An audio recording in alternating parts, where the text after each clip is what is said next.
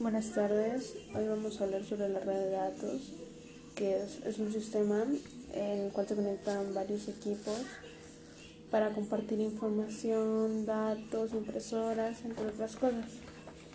Eh, esto es algo muy detallado para no alargar este podcast.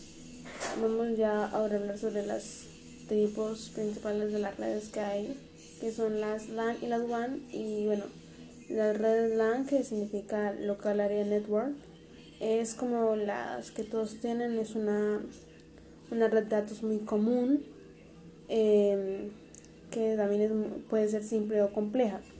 Y la, la red WAN es cuando se conectan varias de la red LAN y se puede hacer, eh, se pueden compartir archivos o datos y toda esa cosa desde otra parte de los países. También existe la red de trabajo en grupo y las redes basadas en, en servidor. Esas redes de, basadas en servidor eh, son cuando se comparten archivos ya muy grandes o que digamos son bastantes archivos.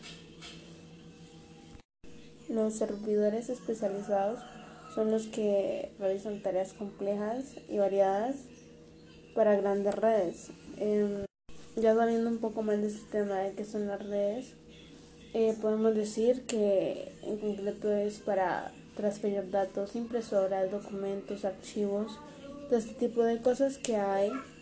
Y la verdad tiene grandes ventajas ya que esto se ha vuelto bastante famoso y ha sido como uno de los mejores inventos que se han creado, ya que ahora todo puede ser más fácil gracias a esto.